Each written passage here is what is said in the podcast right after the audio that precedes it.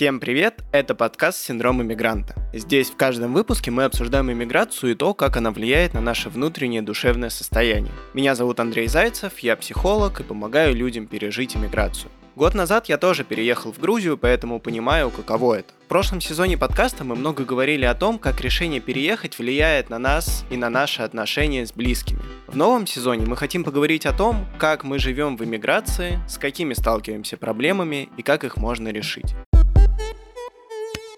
Оказавшись на новом месте с бурей сложных чувств, нужно еще и очень много сил тратить на привыкание к новой и очень чужой реальности. Другой язык, другая инфраструктура, другие привычки, другая культура. На фоне переживаний по поводу вынужденного переезда процесс адаптации происходит намного сложнее. В это время нужно беречь свои силы и помнить о чувствах граждан новой страны, что может быть тоже непросто. В этом выпуске мы хотим обсудить бытовые и культурные конфликты в новой стране. Для этого мы позвали Юлию Медведеву, экспертку по миграционным правилам и культурным отличиям. Юля, привет. Привет! Рада быть с вами. Расскажи, пожалуйста, сначала, как ты решилась на переезд? Сложно ли для тебя это было эмоционально? Как адаптировалась? Ну, смотри, я переезжала уже почти 7 лет назад. Понятно, что сейчас, сегодня люди, которые переезжают, они, наверное, испытывают немножко другие эмоции, потому что переезжают в других обстоятельствах. Но и тогда, 7 лет назад, это было, безусловно, непростое решение, а в чем то может быть, даже более сложное. Потому что сегодня, наверное, иммиграция стала, ну, если не мейнстримом, то более распространенной штукой. Да? У нас у всех есть знакомые, которые переехали в другую страну, как минимум знакомые, а у многих родственники в семье. То есть в ближнем круге уже стало гораздо больше людей, которые переезжали, переезжают или уже переехали и живут в другой стране. Семь лет назад было по-другому. Таких людей было гораздо меньше. Это было так странненько переезжать в другую страну. И было сложнее поэтому, ну, как-то коммуницировать с другими людьми на этот счет, с родственниками, с друзьями. Кто-то это воспринимал как «О, круто, ты молодец», а кто-то наоборот. Предателем меня, наверное, ни разу никто прям в глаза не называл, но сложные эмоции по этому поводу испытывали разные люди в моем окружении, и это м- влияло на меня. Мне казалось, что ой, ну я там не знаю, что совершаю. В общем, мал... действительно, что иммиграция — это маленькая смерть. Сейчас это стало более таким обыденным делом. Мне кажется, в этом плане немножко проще. Но сейчас есть другие свои психологические и организационные сложности, которые общем, то на то, то и получается. Все равно иммиграция — это сложно. Вот.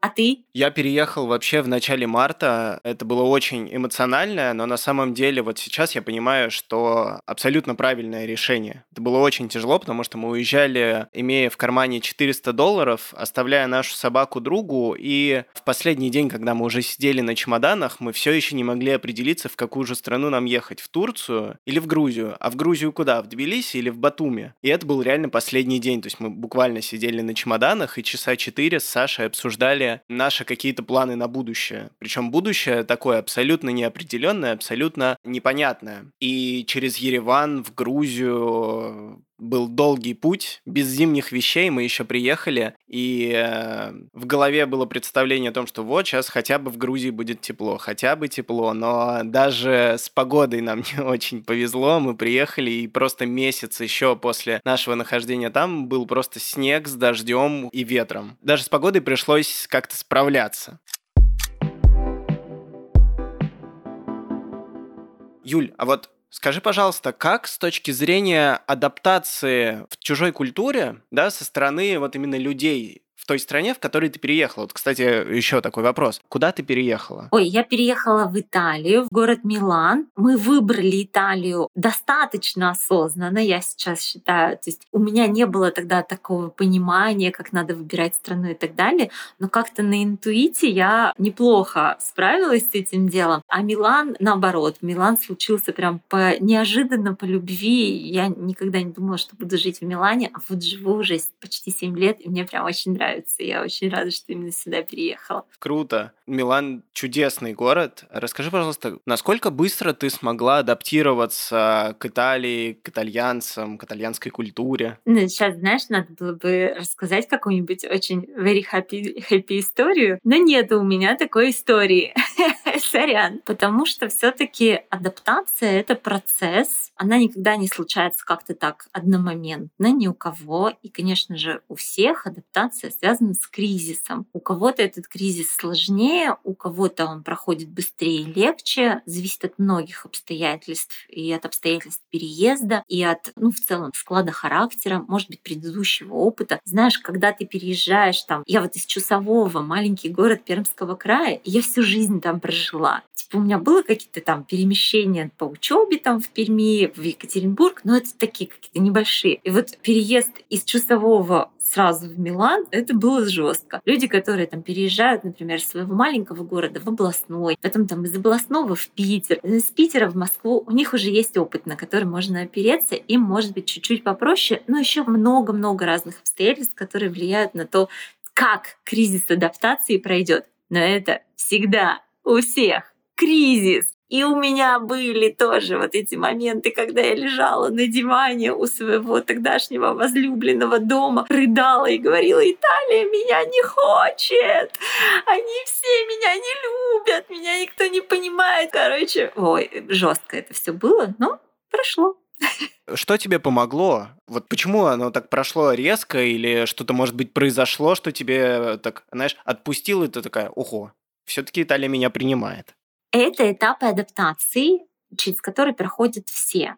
То есть мы сначала приезжаем и там на любви к новой культуре, к новому всему, нам все нравится, нам все классно, и мы хотим стать частью этой культуры, в которую мы переехали. Через какое-то время включается обратная история, да, мы начинаем замечать негативные моменты, они постепенно накапливаются, и мы начинаем отрицать да, эту культуру. То есть сначала нам очень нравилось, мы были влюблены, а потом как бы такая, наоборот, антилюбовь включается. Это связано еще и с тем, что мы же теряем, особенно когда мы переезжаем в другую языковую среду, мы теряем свою идентичность. То есть там на родине, на русском языке я классная, юморная, например, да, я очень люблю материться, к примеру. Мне легко выражать себя, а тут я переехала, я, конечно же, учу язык, и там уже могу что-то обсуждать, э, решать какие-то бытовые вопросы и так далее, но я не могу шутить, я не могу выразить себя как личность, и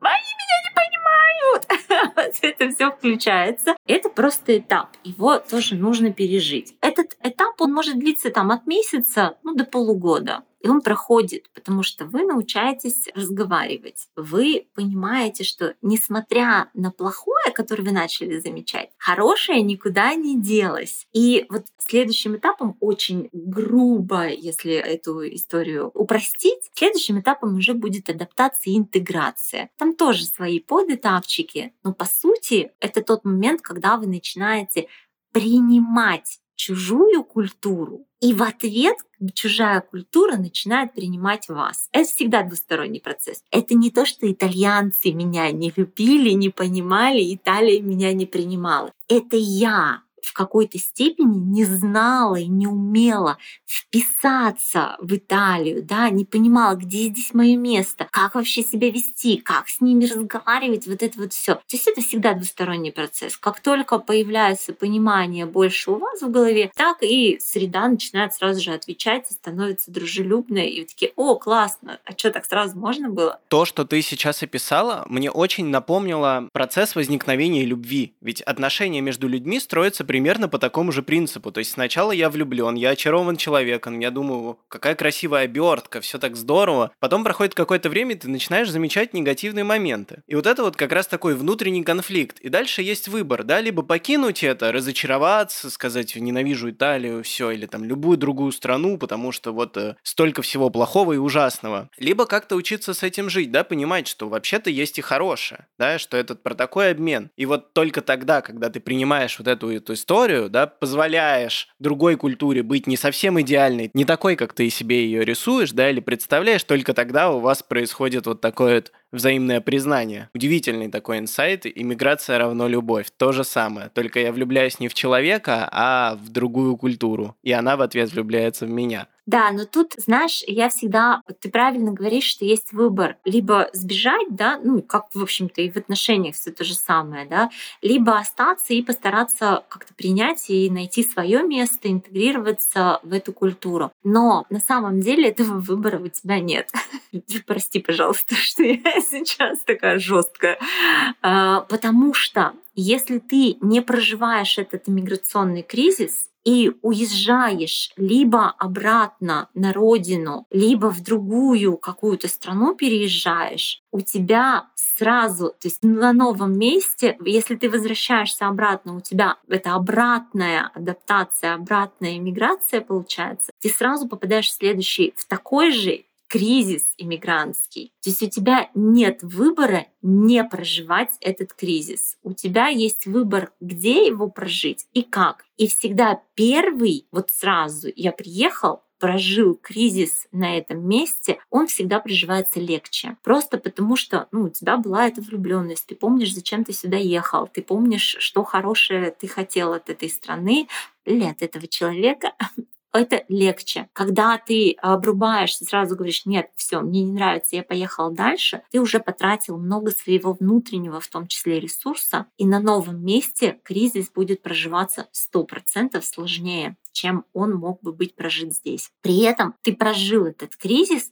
ты интегрировался в новую культуру, ты устроил здесь как-то себе быт, это обычно занимает около трех лет. Через три года как бы люди из ямки выбираются на тот же уровень, на котором они были до иммиграции. Может быть быстрее, часто бывает быстрее. Но три — это прям вот такой стандартный период. И дальше идет качество жизни, идет только вверх. Если ты понимаешь, что все-таки это не моя страна, то переезд в другую соседнюю страну уже будет сродни а из Питера в Москву. Здесь он будет, кризис будет меньше, все будет проживаться гораздо проще. Этот переезд для тебя будет менее затратным, менее сложным.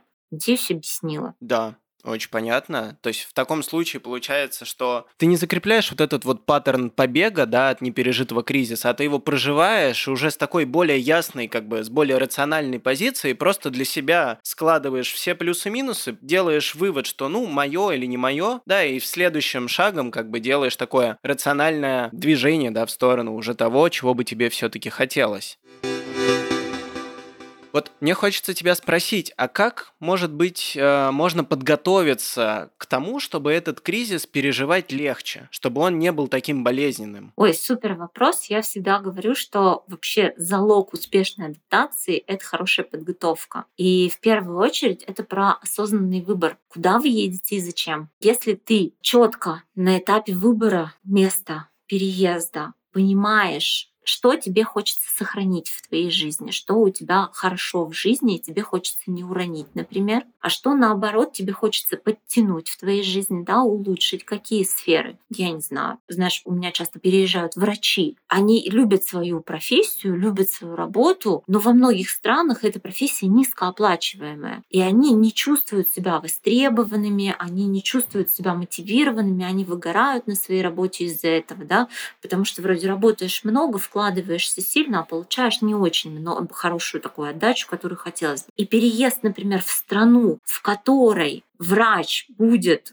высокооплачиваемый, он непростой для них, потому что им нужно там подтверждать свои дипломы и так далее. Но когда они проходят вот этот сложный этап, у них качество жизни вырастает прям в разы. Да? Они понимают, что вот этот один критерий очень сильно повлияет на всю их жизнь, на все сферы. Ну и еще, если мы говорим все-таки о переезде на долгосрок, да, то есть вот люди едут на ПМЖ, хотят прям сменить место жительства, нужно учитывать культурные особенности. Это то, о чем ты хотел, нужно смотреть даже не на свой менталитет. Мы русские люди, у нас вроде бы есть какая-то там средняя температура по больнице, средний русский менталитет. Но нужно смотреть на свой собственный характер, на мои собственные предпочтения и как они будут сочетаться с характером, вот именно с менталитетом новой страны. Опять аналогия, как в любви, да. Если меня дико бесят неопрятные, например, люди, да, я же не буду заводить себе любимого такого человека, я, ну, я, скорее всего, не посмотрю на такого человека, который там, например, неопрятный или носки по всему дому разбрасывает. Потому что для меня это все время будет триггерить, и никакая любовь под натиском этого негатива не устоит. Но вот нужно все-таки смотреть на такие триггеры и выбирать страну с учетом, а что вас может очень сильно бесить. Есть еще люди, которые умудряются переезжать вот в такие страны и как-то навязывать борьбу, наверное, с какими-то культурными элементами,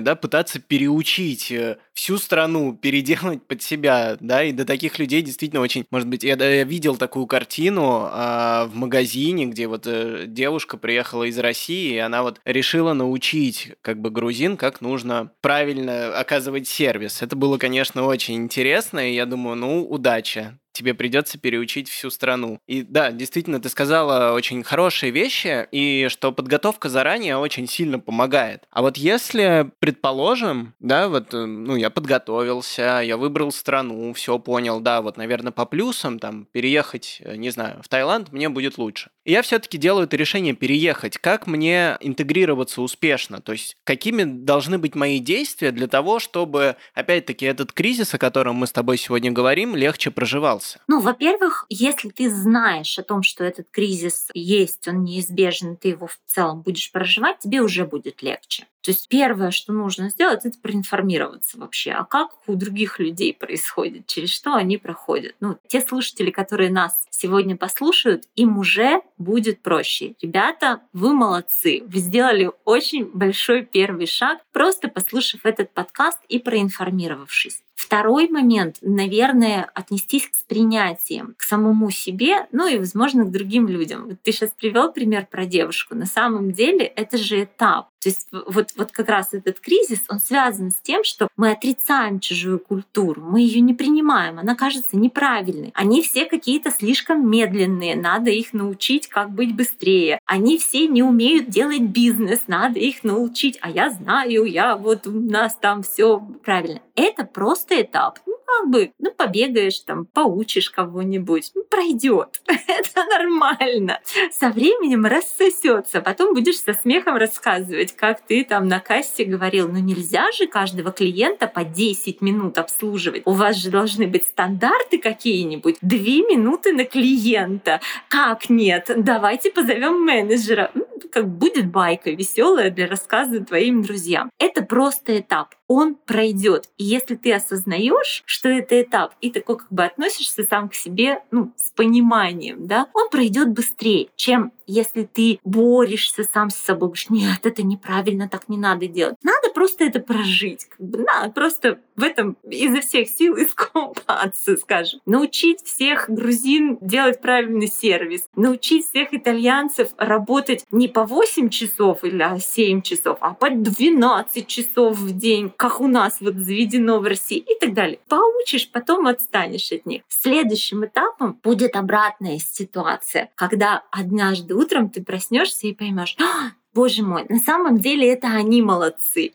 На самом деле это моя культура. Это моя культура неправильная. Все мы все делаем неправильно русские, а вот итальянцы-то знают толк в life-work balance, например, или там грузины знают толк в сервисе, и поэтому по 10 минут всех обслуживают и так далее. И ты начинаешь отрицать свою собственную культуру. В этот момент очень часто люди перестают общаться со своими, ну, с выходцами из тех же стран или из того же культурного пространство, там РУ-пространство, начинают активно заводить социальные связи в среде. И иногда бывает такой момент, что там старые друзья начинают обижаться, говорят, ну вот все, вот ты переехал, и ты стал каким-то не таким. И это тоже просто этап. Вы потом обратно вернетесь к своим старым друзьям. Вы потом обратно полюбите свою культуру, Просто это тоже нужно пережить. Как бы вот после кризиса начнется новая как бы влюбленность, но уже такая прям по уши. Сейчас я буду как итальянцы, я стану итальянцем. Это тоже проходит, и вы понимаете, что итальянцем вы не станете, но уже и русский вы не такой уж прям русский, как раньше.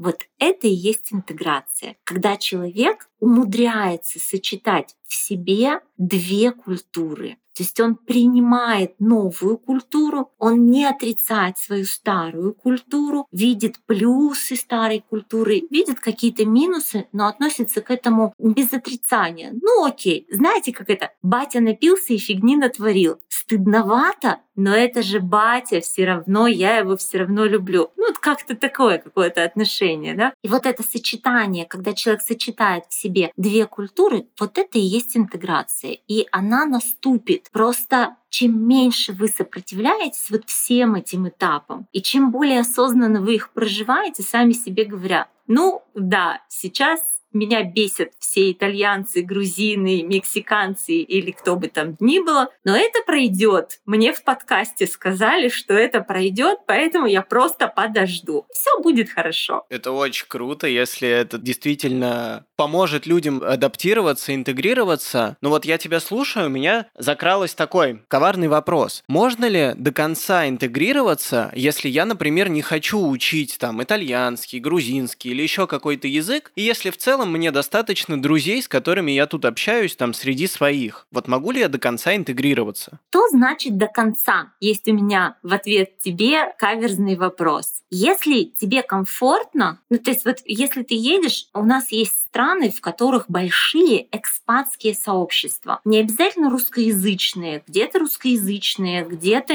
прям интернациональные. Люди едут, ну, например, в Нидерланды с знанием английского языка. И у нас есть шутка экспертов по иммиграции, что люди начинают учить голландский язык, живя в Нидерландах, только когда их дети вырастают, идут в школу, возвращаясь из школы, приходят и начинают с родителями разговаривать на голландском. Вот тогда родители говорят, «М, кажется, пришла пора. До этого момента живут прекрасно со знанием английского языка и не чувствуют себя исключенными, да, или там недо какими-то недоинтегрировавшимися, недоадаптировавшимися. То есть если тебе комфортно, если у тебя есть круг общения, тебя все понимают, ты не испытываешь, не знаю, стыда, например, или каких-то других негативных эмоций от того, что ты не можешь коктейль заказать там в баре, или от того, что, опять же, типа, там, не знаю, тебе нужно решить какой-нибудь вопрос, а ты не можешь из-за языкового барьера и так далее, значит, это окей. Юль, вот смотри, когда мы переезжаем в другую страну, наш какой-то культурный паттерн может конфликтовать с культурным паттерном страны, которую мы выбираем. Да, и очень часто во время конфликта такое противостояние внутри меня, да, каких-то разных культурных элементов. Вот почему вообще вот эти противостояния возникают и как их можно наиболее безболезненно прожить, да, как-то вот устаканить внутри, чтобы вот этих вот шероховатостей культурных не было? Вообще отличный вопрос. Я понимаю, что мы не поговорили еще про одну штуку. Это про разный контекст. Смотри, мы родились, прожили какую-то большую часть жизни в одном культурном контексте с людьми, которые жили в этом же культурном контексте. К 25 годам, когда ты вырастаешь до этого возраста, это приводит к тому, что нам часто вообще не нужно друг с другом какие-то штуки проговаривать. Мы их и так понимаем, мы их и так знаем. У нас там определенные есть традиции в каждой семье одинаковые. Да, у нас есть какие-то мелочи незаметные, например, в культуре корпоративной поведения, что вот там с начальником так можно, а вот это нельзя. И об этом никто не говорит. Ну и еще, знаешь, вот прям в личных отношениях, когда ты начинаешь заводить друзей или романтические отношения с представителем другой культуры, важно понимать, что вот эти два разных контекста, они очень часто могут приводить к каким-то неосознанным конфликтным ситуациям. И поэтому желательно все прям проговаривать максимально. То есть там «я тебя люблю» и «я тебя люблю», а что для тебя значит «люблю»? И вы такие сели, поговорили и выяснили, что это вообще разные вещи для вас значат, да? А, и это там какие-то конфликты в будущем предотвратило. Важно разговаривать. Разговаривать, как бы, это называется понижать контекст. То есть в высоком контексте мы такие друг на друга посмотрели, без слов все поняли. Потому что у нас контекст один культурный, и он достаточно высокий у нас. Мы все понимаем, как бы, да, без слов, между строк, вот это вот все. Понижать контекст означает, мы ничего не понимаем. Мы как бы такие сами себе говорим, мы ничего тут не понимаем без слов. Надо все проговаривать максимально словами.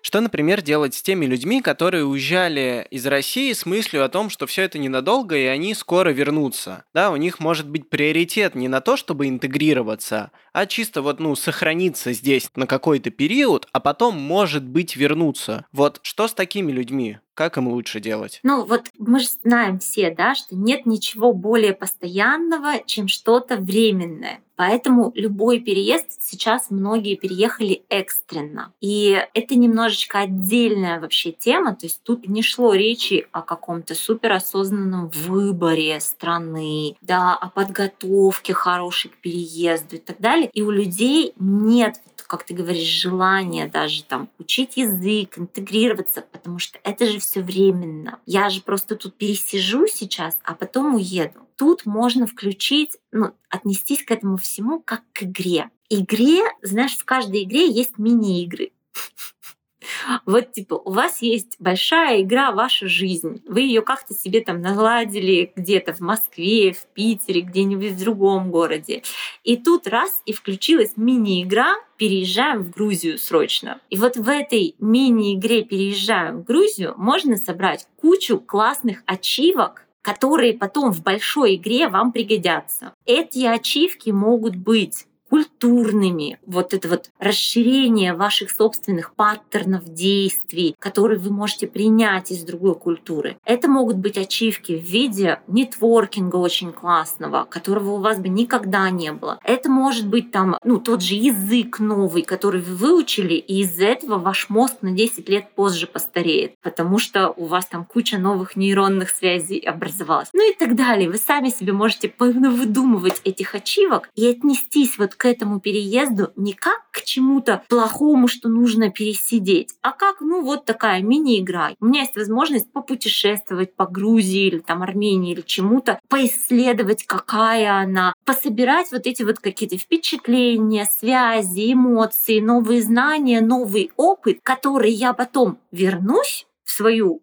большую игру и интегрирую как-то. Эти все штуки обогатят мою эту жизнь. Мне кажется, что это такой позитивный подход. Класс, да. И мы действительно и в прошлом сезоне, там в некоторых выпусках тоже об этом говорили. Вот с точки зрения, наверное, моей тоже истории миграции, вот за год я так повзрослел, я столько всего приобрел, и это удивительно, что я могу, да, я уехал, когда мне было 24, сейчас мне 25, что я в 25 могу попутешествовать по странам, посмотреть, как живут разные люди, как живут разные культуры, позабирать такие традиции, такие. Все это соединить в себя под названием «История моей жизни». Я вот э, рефлексирую по поводу будущего и представляю, как я сижу э, там перед камином с любимой женой и рассказываю детям нашу невероятную историю миграции, как мы были там, как мы жили вот там, как мы там узнавали вот это вот и переживали вот это. И это действительно придает даже внутренних таких сил. Очень классно об этом думать. Это такое счастливое будущее, да, в такой нестабильной и